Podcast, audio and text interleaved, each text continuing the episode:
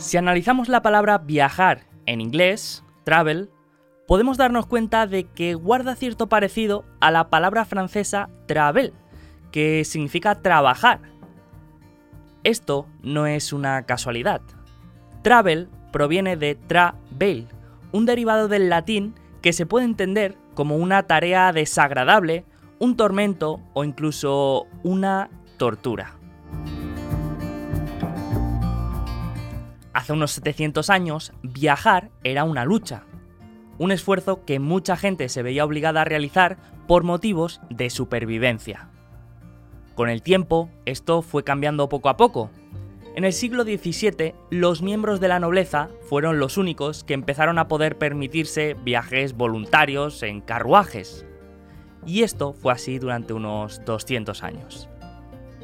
Luego, todo cambió con la llegada de la máquina de vapor y posteriormente con la aviación y los coches particulares. Cada vez más personas pudieron permitirse desplazarse de manera voluntaria a cualquier parte del mundo.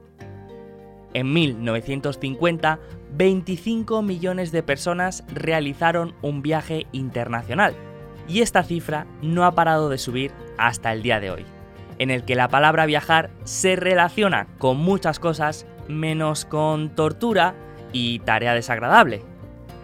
Pero eso no significa que haya parado de cambiar.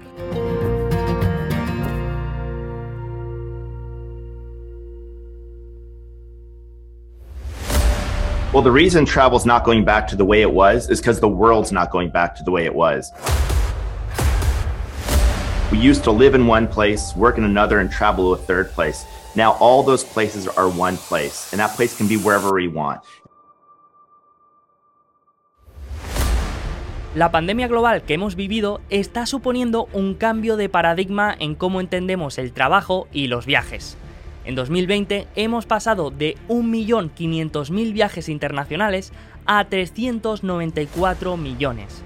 El sector del turismo ha sido sin duda uno de los más afectados por el virus, pero también puede ser uno de los que mayor recuperación tenga, Tendencias como el trabajo en remoto van a suponer un impacto en la manera en que vivimos, en dónde vivimos y sobre todo durante cuánto tiempo. Según el CEO de Airbnb, el turismo va a experimentar el mayor rebote del siglo y la manera en que viajamos y buscamos alojamiento va a cambiar para siempre. Así que en este episodio vamos a ver cómo está cambiando toda la industria del turismo y el trabajo, vamos a ver qué nuevas tendencias podemos esperar durante los siguientes años y sobre todo qué papel tiene Airbnb en este nuevo escenario.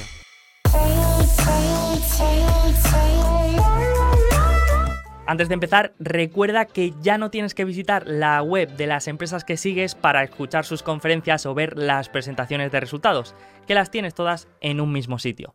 ¿Dónde?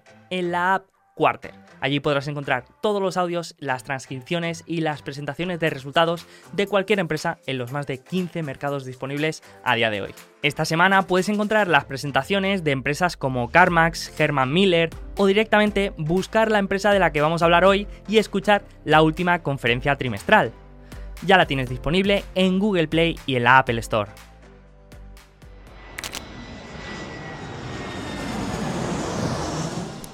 Hace 14 años, Brian Chesky y Joe Gebbia tuvieron una idea.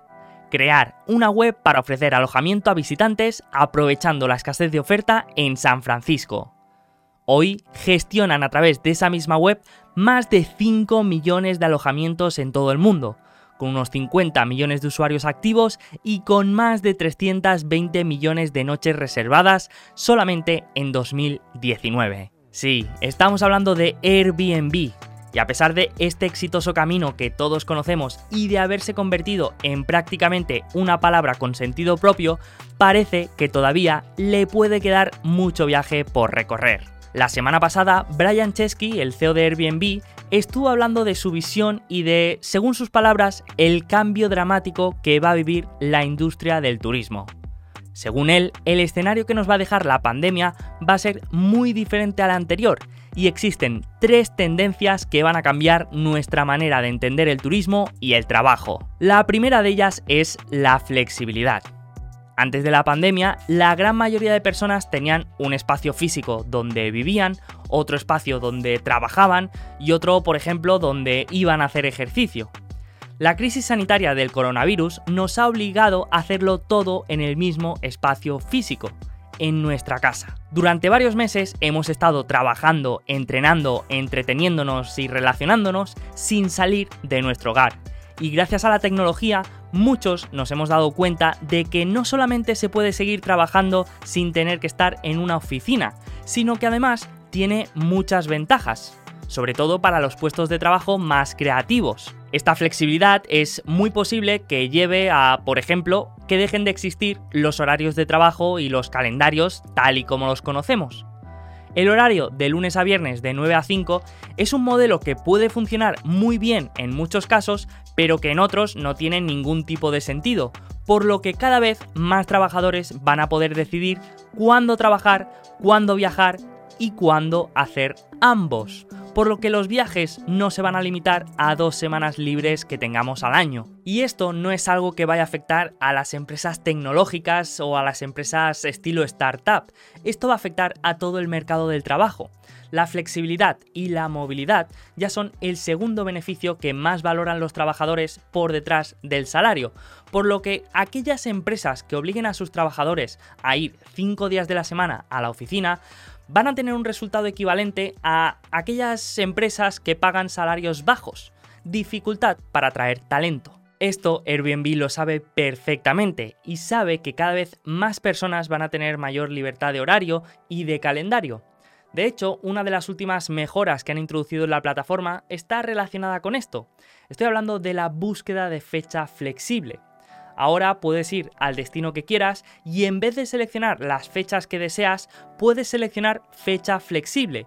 Y de esta manera puedes encontrar el alojamiento que más encaja con tu disponibilidad y tu presupuesto. La segunda tendencia más importante de la que habló Brian Chesky es que la gente va a viajar a todas partes. Y no es que hasta ahora no pudiera viajar a alguna parte en concreto, pero sí que es verdad que había ciertos puntos turísticos que atraían gran parte del tráfico total de viaje. Puntos como París, Nueva York, Roma.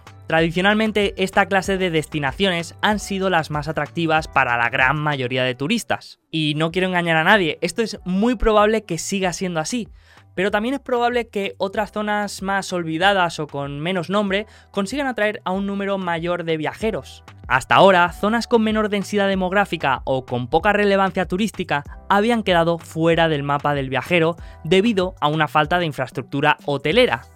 Pero con la popularización de plataformas como Airbnb y la nueva introducción de la parte de experiencias, muchas zonas con menor tráfico de viajeros como suburbios o pequeños pueblos rurales pueden resultar más atractivos que los destinos clásicos que todos conocemos. De hecho, los viajes a zonas rurales y de baja densidad demográfica han pasado de un 26% en 2018 a un 35% en lo que va de año. Sí, es verdad, esto puede ser debido al impacto del coronavirus, pero yo creo que podemos estar de acuerdo en que el modelo tradicional de visitar grandes ciudades y monumentos y museos está algo desgastado y en ocasiones provoca masificaciones turísticas que es positivo para muy pocas personas. Otra de las posibles derivadas de pasar más tiempo en casa es que los viajeros busquen más experiencias en las que conectar con otras personas, conocer culturas y vivir como locales y eso se pueda encontrar lejos de los free tours, las aglomeraciones y los hoteles 5 estrellas. De hecho, si vamos a la página principal de Airbnb, vamos a encontrar el buscador clásico que nos pregunta a dónde queremos viajar, pero ahora vamos a encontrar un botón central en medio de la página que nos propone una búsqueda flexible. Si vamos ahí vamos a encontrar una serie de diferentes casas y experiencias como casas flotantes, casas de árbol, eh, cabañas, e incluso mansiones, que esto está muy bien. Por 428 euros la noche podemos dormir en una mansión. Maravilloso. Por lo tanto, creo que cada vez vamos a decidir menos dónde queremos viajar y más qué tipo de experiencia queremos vivir. Y esto nos puede hacer cambiar nuestra planificación natural de un viaje, que pasemos del quiero ir a París, busco un vuelo y busco un Airbnb, a voy a Airbnb, decido qué experiencia quiero vivir y ahí ya busco transporte.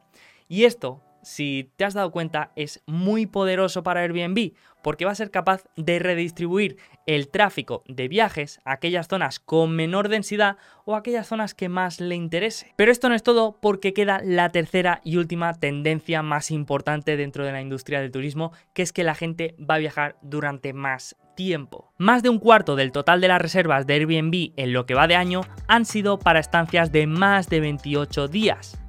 En ciudades como Seattle, estas reservas de larga duración ya son del 40%, en Los Ángeles del 43% y en Nueva York del 62%. Esta es una de las olas más importantes de la empresa, porque significa que la gente no solo está buscando un Airbnb a la hora de viajar, sino que también lo está buscando a la hora de buscar un alojamiento de cada vez mayor duración. Es decir, que puede que en el futuro Airbnb no solo compita contra la industria hotelera y contra plataformas como Booking, sino que también lo haga con las agencias inmobiliarias. Esto no es una tendencia que haya creado Airbnb, el crecimiento y la adopción del trabajo en remoto está permitiendo que las personas puedan combinar viaje y trabajo al no tener un espacio de trabajo físico. Y si lo pensamos, esto es algo que tiene mucho sentido. Hasta ahora habíamos trabajado en un espacio físico durante 11 meses y luego teníamos 20 o 30 días para viajar a cualquier parte del mundo. Pero ahora el trabajo está cambiando y muchas personas pueden trabajar desde cualquier parte en la que tengan conexión a Internet. Y esto significa que en vez de irse a Tailandia tres semanas a desconectar, se pueden ir tres meses a trabajar desde allí. En vez de viajar a Nueva York durante una semana y ver las atracciones típicas, puedes estar viviendo durante una temporada allí. Y cuando empieza a hacer frío, pues te bajas a Miami o a México, no importa, porque puedes trabajar desde cualquier parte del mundo en la que tengas conexión a Internet. Yo mismo durante mucho tiempo he estado trabajando en una oficina y ahora puedo hacer el mismo trabajo desde casa, en Barcelona, en Madrid, en Lisboa o en Río de Janeiro. Por lo tanto, poco a poco vamos a ir viendo cómo la línea que separa el viajar y el vivir se va a ir difuminando y no va a ser tan clara. Lo que hace unos años solamente estaba al alcance de nómadas digitales, ahora va a ser posible para muchas más personas, ya sea en solitario, con la pareja o incluso con la familia entera. Estas tres tendencias pueden suponer un juego totalmente diferente para Airbnb, porque puede pasar de ser simplemente un agregador entre oferta y demanda, entre alojamiento y viajero, a ser una combinación entre agencia de viaje y agencia inmobiliaria. Y esto por supuesto no va a suceder de la noche a la mañana, ni con esto estoy diciendo que Airbnb sea una oportunidad de inversión, porque tendríamos que entrar a hablar de su valoración, pero para aquellos inversores a muy largo plazo que quieran subirse a una ola de cambios en una de las mayores industrias del mundo y surfearla durante mucho tiempo, puede ser una opción interesante a estudiar. Y por supuesto, este camino no está exento de obstáculos, por lo que para llegar a conseguir esa visión a largo plazo de los fundadores de Airbnb, van a tener que superar una serie de dificultades. Por ejemplo, normalmente cuando alquilas una vivienda para vivir en ella vas pagando mes a mes ese alquiler. Sin embargo, cuando alquilas un Airbnb pagas todo en el momento de la reserva. Por lo tanto, ¿qué pasa cuando reservas un Airbnb para tres meses? Tienes que pagarlo todo en el momento de la reserva para mí esto puede ser un inconveniente. Y si por el contrario Airbnb permite pagos recurrentes cada mes o cada semana, van a gestionar ellos la fianza, van a hacer ellos el contrato de arrendamiento, van a hacer las comprobaciones de solvencia de los inquilinos, como lo hace una agencia inmobiliaria, o lo van a hacer de otra forma. Y lo más importante, ¿cómo va a justificar Airbnb el 18% de comisión que se lleva en cada transacción para las reservas de largo plazo. Si cuando llevan un mes el inquilino y el propietario ya se conocen, no necesitan intermediario.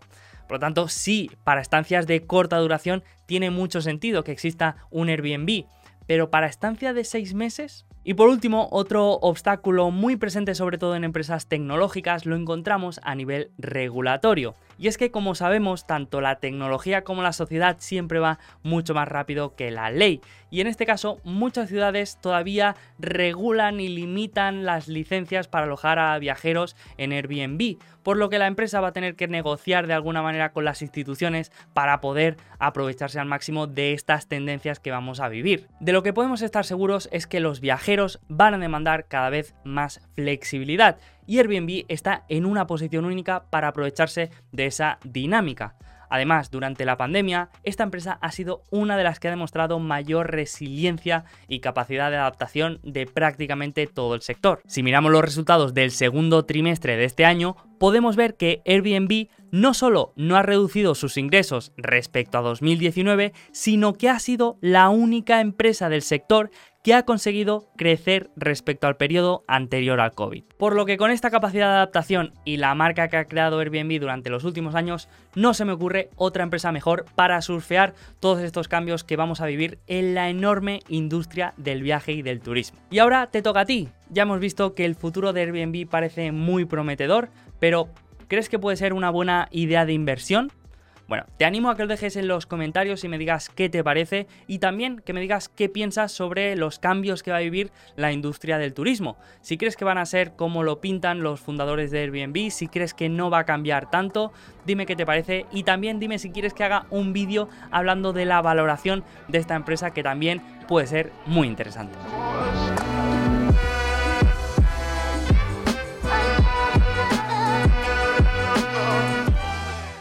Bueno, pues espero que te haya gustado este episodio. Antes de acabar, recuerda que ninguna de las empresas de las que hablamos a lo largo del episodio suponen una recomendación de inversión y que desde aquí recomendamos siempre que cada inversor haga su propio trabajo de análisis.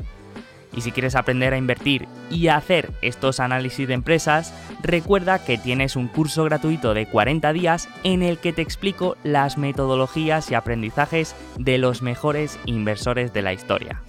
Todo en alfapositivo.com barra empieza. En la descripción del programa encontrarás el enlace.